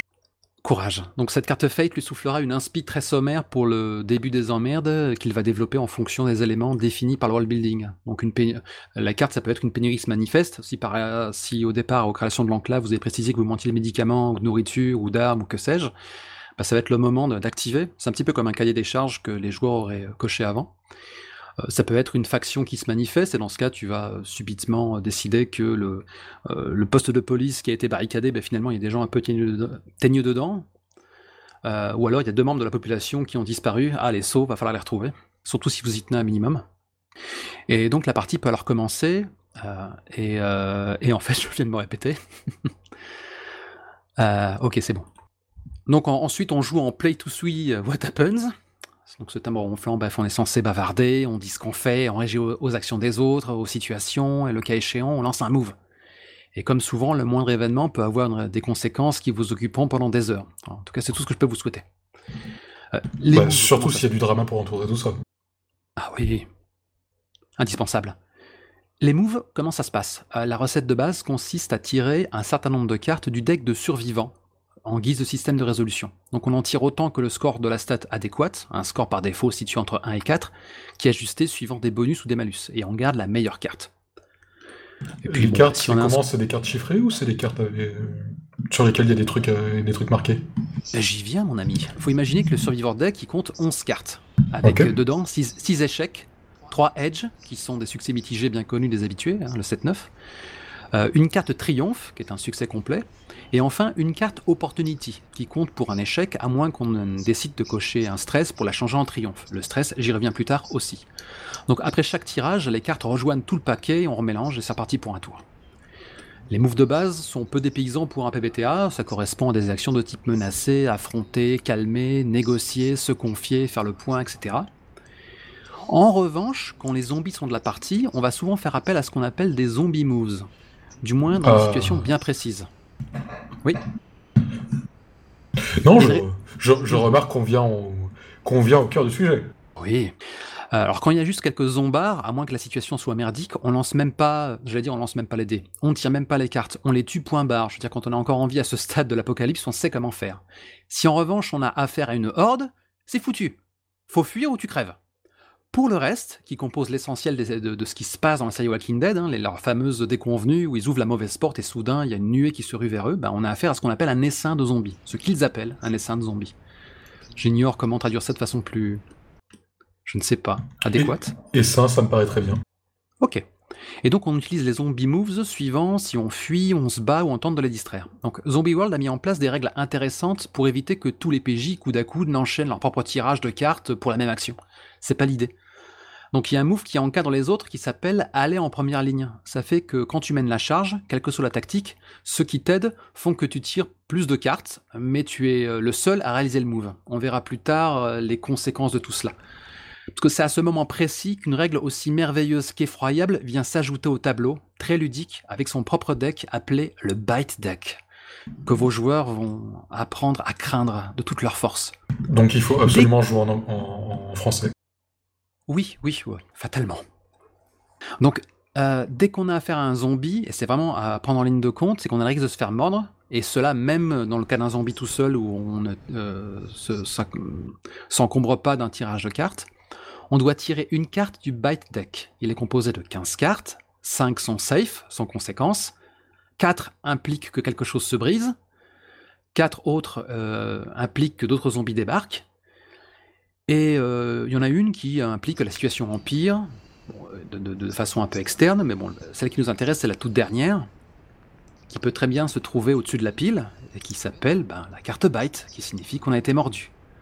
Ah, avec tout le drama que ça implique, j'imagine. Tout le dharma que ça implique, parce que naturellement, ce deck est mélangé une fois au début de la partie, et ensuite, toute carte tirée est défaussée. Ce qui fait qu'on a en permanence cette menace sous les yeux qui s'amenuise à vue d'œil. On augmente les risques de, de tirer, la, de tirer la carte maudite. Tout à fait, quand on a tiré la carte, le perso est condamné à brève échéance. Il se changera en zombie au moment dramatiquement approprié. Au joueur de voir comment il va gérer cela, quitte à le cacher aux autres personnages. Ouais, c'est la question que j'allais te poser, c'est-à-dire qu'en fait, quand tu, tu ne révèles pas cette carte, tu, la- tu la... Bah, c'est de l'ironie dramatique. Ouais. Parce que, alors, en quoi que je dis ça, mais quand tu joues IRL, qu'est-ce qui t'empêche de tirer la carte et bah, en fait, euh, tu la montres au maître de jeu et après peut-être qu'il narre et euh, il y a peut-être un moyen de, de- Même sur, euh, même sur Roll20, il y a moyen de garder les cartes, euh, les cartes secrètes. Tout à fait. Donc, euh, rassurez-vous, on peut parfaitement crever par la simple et pure violence. Donc, il n'y a pas de point de vie. Dans Zombie World, on s'intéresse qu'aux blessures susceptibles de vous tuer. Il y a un move pour ça qui s'appelle subir des blessures graves. On tire et le résultat nous dira si on finit avec une cicatrice esthétique, un malus mécanique permanent ou si on crève, purement et simplement. Et non content de cela, on doit prendre le stress en compte. Il y a des tas de façons d'en gagner, hein, à commencer par faire preuve de violence euh, euh, sur un autre membre de l'enclave, quelqu'un de chair et de sang, quelqu'un de vivant, Euh, à moins d'avoir une carte qui dit le contraire, mais ça aussi j'ai bien plus tard. Et donc si on vient en gagner 5 coches de stress, on efface le tout et on gagne une nouvelle carte de trauma secrète. Sachant que si on devait en gagner une quatrième, le perso est tellement cassé qu'il en devient injouable. De quoi en faire un antago. Et pour le coup, cette létalité donne au PBTA quelque chose qui lui manquait jusqu'ici et qui l'enviait euh, ardemment à l'OSR. Donc le jeu fait que la mort est traitée avec beaucoup d'élégance, en restant excessivement fidèle au canon esthétique. Personne n'a l'abri de canner ou de devenir la pire version de lui-même. Ainsi, quand Bobby, qui se vide de son sang après une belle morsure, est en train d'attirer une horde en beuglant pour couvrir ses camarades pour qu'ils se réfugient dans un building, c'est affreux euh, C'est complètement by the book qui se trouve nez à nez avec un Gus qui n'est autre que le nouveau personnage fraîchement tiré du joueur qui incarnait Bobby. Avec euh, présent, passé, trauma et allié, euh, avec l'arme au poing et qui leur dit Follow me if you want to leave ou alors qu'est-ce que vous faites chez moi quoi Et c'est parfaitement raccord, c'est caviar, Enfin, c'est exactement ce qui se passe dans la série, quoi. Ouais, tu peux t'arrêter là, je crois que je vais aller l'acheter direct. Quel influenceur. Ouais, j'ai presque terminé. Donc, plus raccord avec la série, tu meurs. Euh, de plus, quand on joue sur le long terme, rien n'empêche, euh, enfin, sur le long terme, toute proportion gardée, on parle de PPTA, mais bon, rien n'empêche de vouloir quitter un hôpital infesté et se réfugier dans une autre enclave très rapidement. C'est plutôt bien pensé. Plus tôt dans la conversation, j'ai parlé de cartes passées, présent et trauma. Il est temps de les détailler. Donc une carte présent est composée d'un texte d'ambiance, d'une façon de se défausser de son stress et d'un effet mécanique. Genre lancer une stat à la place d'une autre, c'est bien connu. Euh, dans certaines situations, un boost de stats, euh, voire un move unique. Euh, pour le passé et le trauma, il y a le même genre d'effet mécanique positif, même pour le trauma, et les conditions à remplir pour révéler la carte. Quand elles existent, ces conditions à remplir. Alors pourquoi ne pas jouer carte visible pour bénéficier des effets tout de suite? Euh, ben, pour le trauma déjà, parce que ça permet d'avoir une grande scène de se confier, un move, hein, où euh, t'as Arlène et Lorenzo qui s'engueulent au premier plan avec des répliques du genre euh, Qu'est-ce que t'as vécu pour être un connard pareil? Et à ce moment-là, la caméra s'éloigne, on, on, les voit juste en train de s'agiter au fond, on n'entend pas ce qu'ils disent. Et le joueur, et lui seul qui a lancé le move, il jette un œil à une carte face cachée de son camarade. Et, et il le regarde au nez à la barbe du MJ et de tout le reste de la table. Et puis soudain, on fait un cut, on fait un gros plan à nouveau sur Arlène et Lorenzo, puis T'as l'autre qui déclare, euh, en lui regardant droit dans le blanc de l'œil, qui lui dit Ça va, j'ai satisfait ta curiosité donc après l'autre, euh, il reste comme ça, le visage interdit, on ne sait pas quelle vérité atroce il a appris. Quoi. Donc ça, ça marche super bien. Et à côté de ça, pour le côté stratégique. Parce que plus on vous connaît, plus on peut facilement vous aider. Et ça, c'est youpi, avec le move help. Mais plus on vous connaît, plus il est facile de vous gêner, d'interférer avec ce que vous tentez de faire. Et dans ce genre de fiction, les vrais monstres, ce sont vos semblables, hein, faut pas se leurrer. Donc voilà, donc j'ai à peu près résumé euh, vraiment pour vous donner une idée euh, de, ce que peut être ce jeu. J'ai encore des choses à ajouter à ce sujet, hein, donc c'est pas un manuel de survivalisme. Ça en avait pas l'air, ça avait plutôt l'air d'être un manuel de l'anglade en milieu clos. Ah ouais, complètement. Donc si vous voulez un cachet réaliste et éducatif, hein, c'est à vous de vous documenter, il hein, faut se démerder. Même s'il y a pas mal de, vidéos survivalistes euh, qui fleurissent, surtout qui fleurissent, pardon, à travers YouTube, surtout en ce moment. Euh, alors après, il y a aussi à ajouter que quand, quand je l'ai mené, j'étais euh, un peu rouillé après une longue période sans maîtrise, et il faut avouer que je suis de plus en plus une feignasse. J'assume totalement. Et j'avoue que j'aurais bien aimé avoir des tables aléatoires façon OSR pour aider à l'impro, parce que quelque chose, euh, enfin, juste quelque chose d'à peine plus développé pour leur carte Fate. Il faut dire qu'en ce moment, j'ai une vraie fringale de jeu OSR et j'adore la capacité qu'ils ont à te fournir énormément d'inspiration sur très peu d'espace. Bah, c'est du PPTA, tu demandes, tu demandes aux joueurs de qu'est-ce qui se passe et, qui c'est le méchant. Ah bah je me vautre là-dedans, hein. j'hésite pas à le faire, mais bon, de temps à autre j'ai des scrupules, tu vois. T'as changé. Tu vois, il y, a que moi qui, ai le droit de me traiter de feignasse, mais quand les autres le font, ça me blesse. Encore plus quand ils sont même pas à la table, tu vois. Donc euh, j'ai pas parlé aussi du move Make a Plan, qui permet de gérer les ellipses euh, quand le groupe a un grand projet à mener, hein, que ce soit des, négociations, un sauvetage ou que sais-je. Euh, vraiment pour émuler le rythme d'une série. Donc ça peut rythmer la partie aller à l'essentiel. C'est conçu pour fluidifier la fiction et toujours se rapprocher euh, du flow d'une série télé. Du coup, on a, voilà quoi, ça, le move t'encourage à décrire comment, ben, euh, vous vous comment dire, vous aventurez dans la jungle urbaine. Vous pouvez narrer un petit peu comment vous jouez un petit peu au chat à la souris avec les undead, mais sans vraiment lancer les moves jusqu'à arriver au moment où, où, comment dire, où, Jeff et Troy sont portés disparus quoi. J'ajoute aussi que j'aurais aimé avoir un manuel plus fourni, euh, mais c'est peut-être moi qui me leurre, hein. c'est purement personnel, mais je veux dire, euh, sur Apo, euh, il y avait quand même 300 pages, et à l'époque, hein, aux heures noires, il y a eu des longs débats sur Casus pour comprendre les Saintes Écritures, on s'est entre-déchiré là-dessus. Alors que Zombie World, t'as 36 pages pour cerner comment on joue, et puis après tu te démerdes. Donc, 36 pages pour un manuel de jeu de plateau, c'est vachement long quand même, signalons-le. Ouais, mais c'est censé être un jeu de rôle, tu vois. Et le problème, c'est que bon, on parle d'un jeu System Matters, donc c'est un peu, c'est un peu un comble, quoi. Donc même si depuis que le monde est monde, on se démerde toujours euh, avec, le, avec les, les règles, euh, je sais pas, moi j'ai commencé à développer des, à développer des, des- des petits réflexes, des petites craintes, euh, des, des superstitions religieuses. Parce que par exemple, à part quand c'est une carte avantage, le matos n'a qu'un un impact narratif. Et cela malgré un move dédié à la récup. Donc c'est pas forcément intuitif pour un vétéran du PBTA, euh, alors pour un nouveau, euh, j'en parle pas. Même Il y a si pas ça se trouve, je me plante. hein. le système de tag habituel?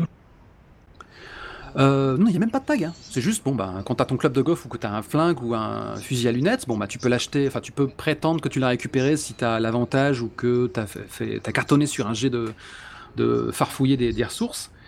Euh, Mais en soi, après, c'est la situation qui va, qui va faire que, que cette arme va être efficace. Quoi. Euh, Je veux dire, euh, si tu es en train d'aligner un, vivant au loin qu'il a aucun moyen de, de- savoir que tu es là, ben bon, tu vas sans doute pas, pas, tirer de carte, hein, tu vas le descendre, mais bon, après, le maître de jeu sera en droit de se dire que si tu as fait du boucan, ça va attirer de l'attention, mais c'est pas quelque chose qui est for- forcément intuitif quand, quand tu découvres le jeu.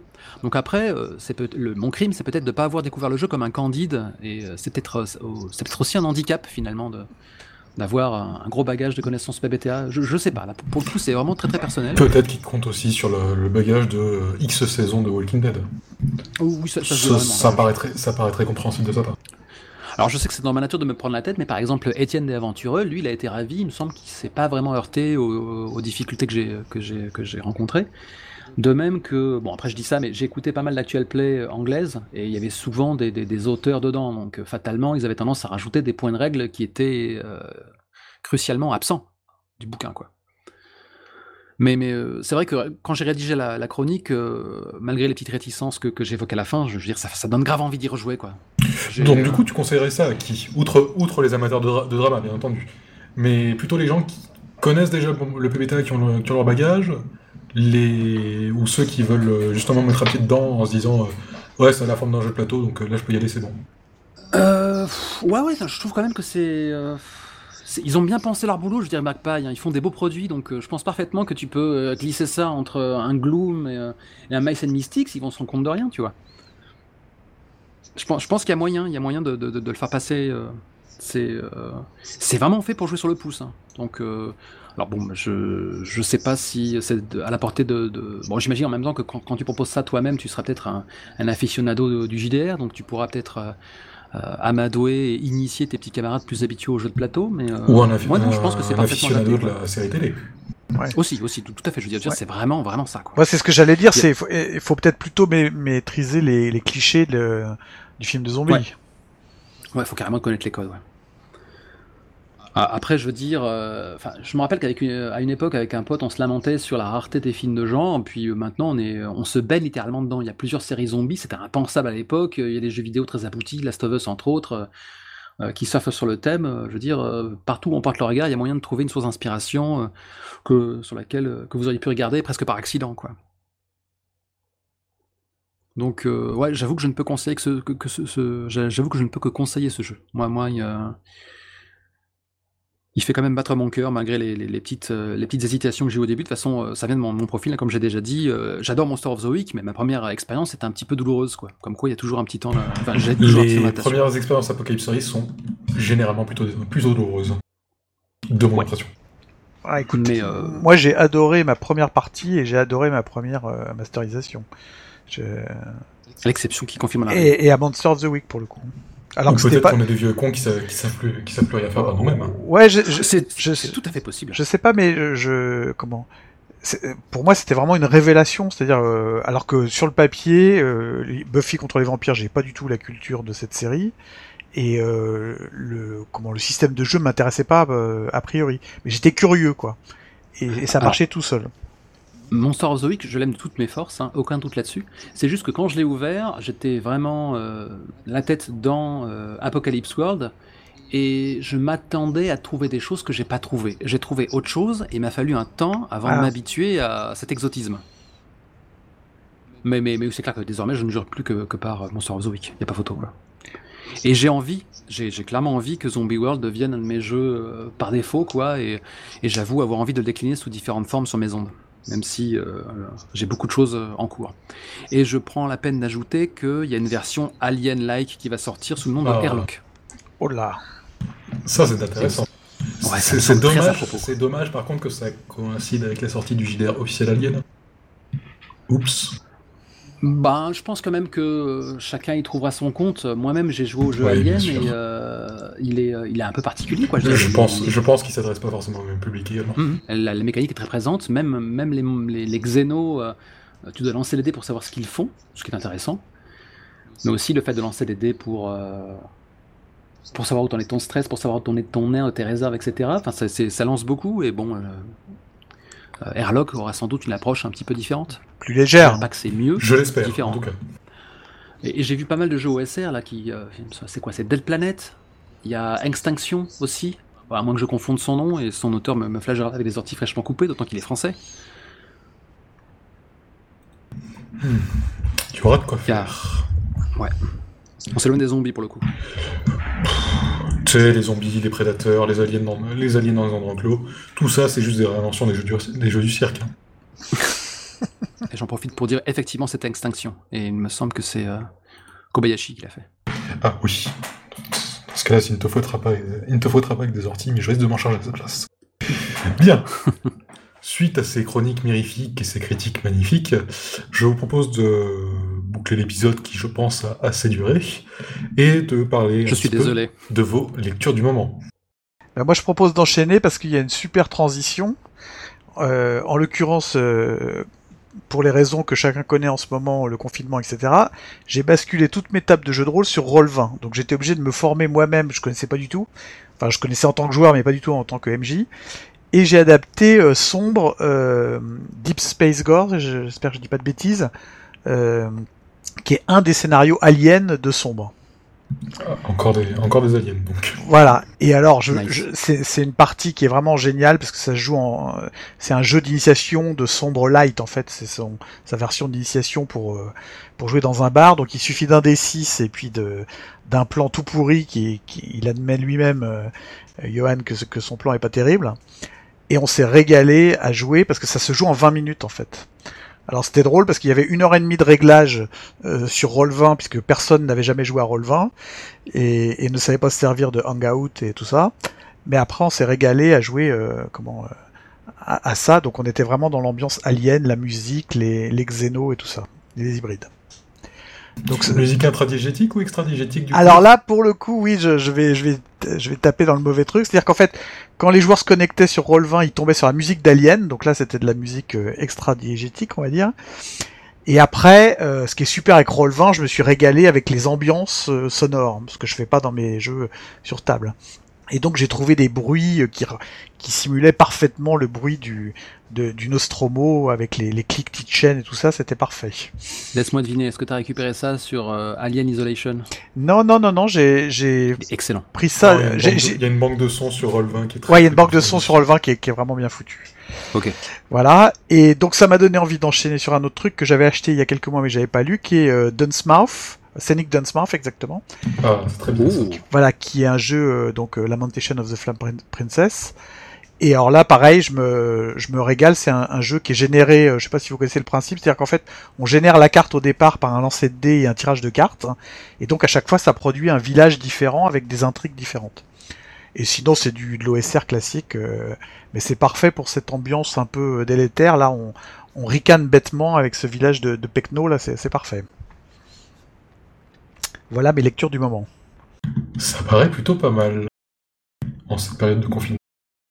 Volsong Ok, ben moi ces temps-ci, je lis pas grand-chose parce que ben, je suis en- quand je gère pas ma famille, euh, je, je monte frénétiquement mon podcast qui était en, en hiatus euh, à cause d'impératifs professionnels. Mais par contre, j'ai quand même une, une file d'attente. Alors j'ai noté quelques noms.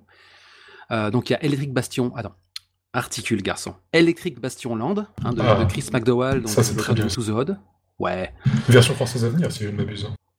Ah bah, ça me paraît indispensable. Et euh, en fait, euh, on dirait que c'est Exil qui rencontre Itrasby qui fait du dungeon crawl. Tu, tu- tu viens d'attirer les trois derniers euh, présidents de Radio Rollist dans ce podcast. Je J'espère sais. j'espère que tu en es conscient. Oui, parfaitement. Ensuite, il y a, non mais c'est incroyable, Brindlewood Bay, donc c'est qui pourrait se résumer à, à Jessica Fletcher contre Cthulhu.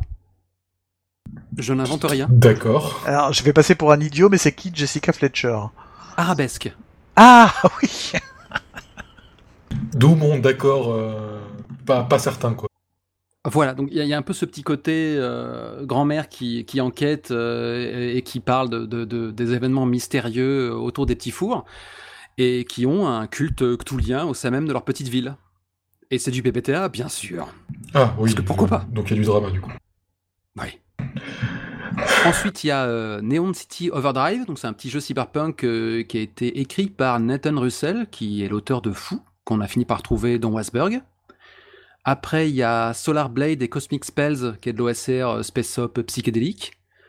Il y a Trophy Dark, de la Dark Fantasy désespérée, avec des chasseurs de trésors qui se hasardent dans une forêt qui ne pas, qui ne les- veut pas en son sein, et qui me rappelle Milvaux. Mais que dis-moi, t'as- aucun rapport. T'as pillé un Humble Bundle, toi, quoi? Bah écoute, quitte à bosser comme un âne, euh, autant investir son argent. Je veux dire, DriveThru m'appelle euh, régulièrement en disant euh, Monsieur Volsung, merci beaucoup pour euh, l'or avec laquelle vous nous recouvrez. Par contre, votre banquier a appelé, il n'est pas content, lui. Pour votre patronage.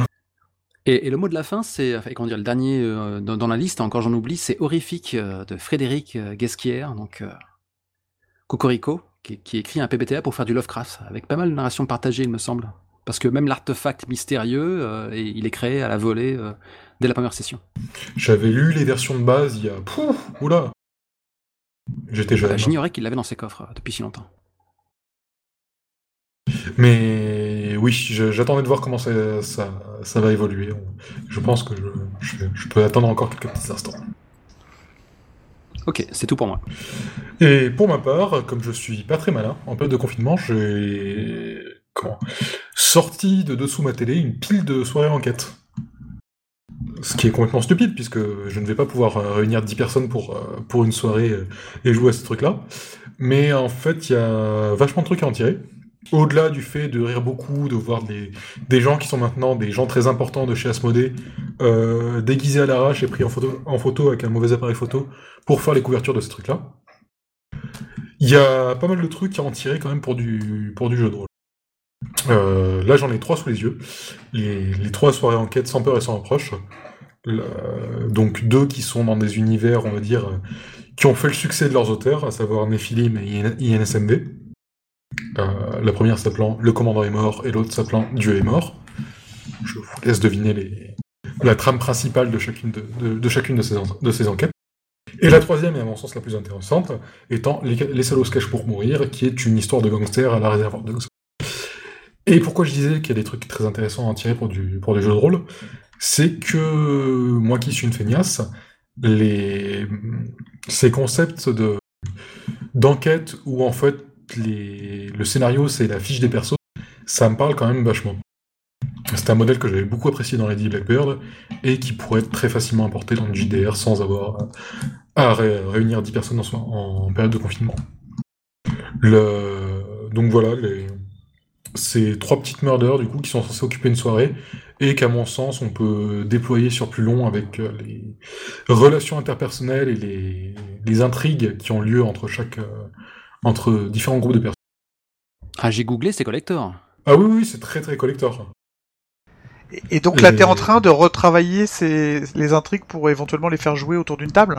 C'est ça, ouais. Euh, en prenant le système, le, enfin, la- pas le système, mais la, la philosophie, on va dire, de Lady Blackbird qui mettait en fait tout le scénario et toutes les relations interpersonnelles sur la fiche de perso Ouais. et qui disait, bah voilà, ça, ça, ça, ça fait un scénar en fait. Oui, c'est intéressant comme idée. Et je trouvais Les Salauds se cachent pour mourir le, le plus intéressant puisque bah, c'est euh, une bande de, une bande de gangsters qui travaillent, euh, qui, tra- qui travaillent ensemble pour un coup. Le coup se passe mal. euh, ils viennent tous d'horizons différents. Ils ont tous des objectifs différents. On peut se faire une petite, euh, une petite série, une petite saison de série euh, rien qu'avec ça, quoi. Ouais. Le problème étant que la mise en page est dégueulasse puisqu'il y a un fond. euh, toutes les, toutes les pages, les aides de jeu, etc. sont imprimées sur un fond qui reprend le plan de New York. Ce qui fait que tout est illisible. Donc ça demande du boulot. Mais c'est cool. Moi, j'avais joué celle de Innominé Satanis. Dieu est mort, oui. bah, Ouais, elle est très drôle. c'est, euh, c'est un classique, c'est un classique. C'est un classique aussi pour le plaisir, comme je disais, de voir des, des, des gens, ma- des gens mal déguisés pris en photo. euh, c'est très très drôle euh, 30 ans, ans plus tard. Ouais. Dossier. Je pense que, connaissant les loustiques, je pense que c'est parfaitement assumé. C'est probable. C'est la fin de cet épisode, on va vous, euh, vous abandonner là pour ce mois-ci. Euh, je vous propose, Volsung, Philippe, de dire au revoir à nos auditeurs et de leur proposer de nous retrouver au mois prochain. Au revoir les, au auditeurs. les auditeurs. Pour un épisode, à bientôt. cette fois-ci aura une logique arithmétique. Ou pas, il s'appellera peut-être Millennium, on verra. Au revoir